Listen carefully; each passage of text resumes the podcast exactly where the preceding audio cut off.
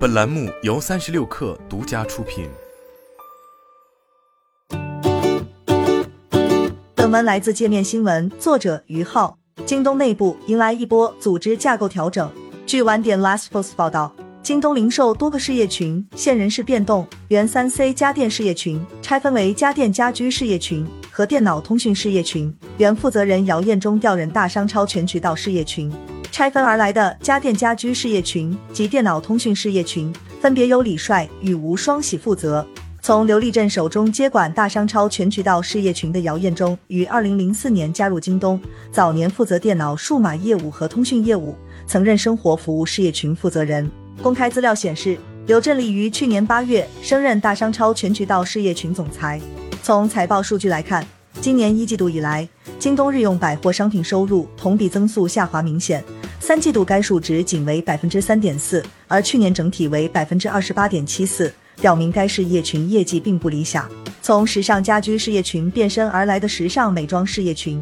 原负责人冯毅退休，由孔祥银接任。冯毅于二零二一年八月调任时尚家居事业群总裁。有过沃尔玛任职经历的他，实体零售经验丰富，曾推动京东超市业务快速增长。其主导的物竞天择项目已成为即时零售业务小时购的重要组成部门。冯毅调任时尚家居事业群后，如 Fendi、芬迪等知名品牌陆续入驻京东。京东还将家居、服饰、美妆等品类整合至京东新百货这一品牌，并发力线下，于深圳、成都等地开出多家门店。冯毅曾表示，自2021年双十一以来，新百货的新增商家数同比增长超过百分之六十。接任冯毅的孔祥银曾任京东数码 POP 业务部总经理、京东零售平台生态部负责人。值得一提的是，此次得到升任的孔祥银与吴双喜两人均为京东2012届管培生。京东零售的中台部门内部同样有所调整。晚点 LastPost 报道中提及，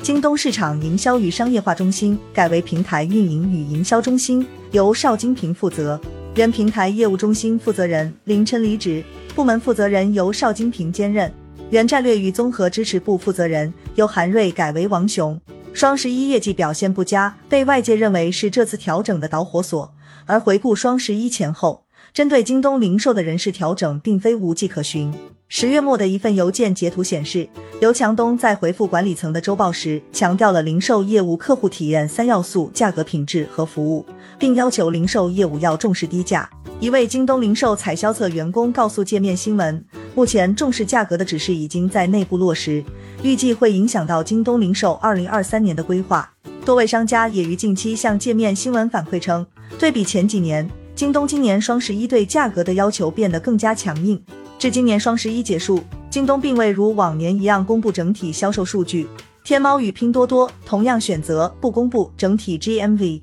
而据三十六氪报道。京东今年双十一的 GMV 目标是四千亿至四千两百亿，但实际增速并未达到。在十一月二十日的经营管理培训会上，卸任 CEO 淡出具体管理事务的刘强东再次回归台前，批评零售业务高管偏离了经营战略的核心及成本、效率、体验三点，并进一步强调了产品、价格、服务三个方面。会上，刘强东还宣布将在今年底对百分之十副总裁级别以上的高管进行末位淘汰。集团副总监以上管理人员自明年一月一日开始将减薪百分之十至百分之二十。在宣布对管理层减薪的同时，刘强东却表示将提高基层员工福利待遇，将德邦外包逐步转变为自由员工，并为其缴纳五险一金，设立为基层员工提供购房无息贷款的住房保障基金，扩充员工子女救助基金规模。回顾二零二二年。多地散发的疫情、消费疲软等因素一直影响着京东零售业务的表现。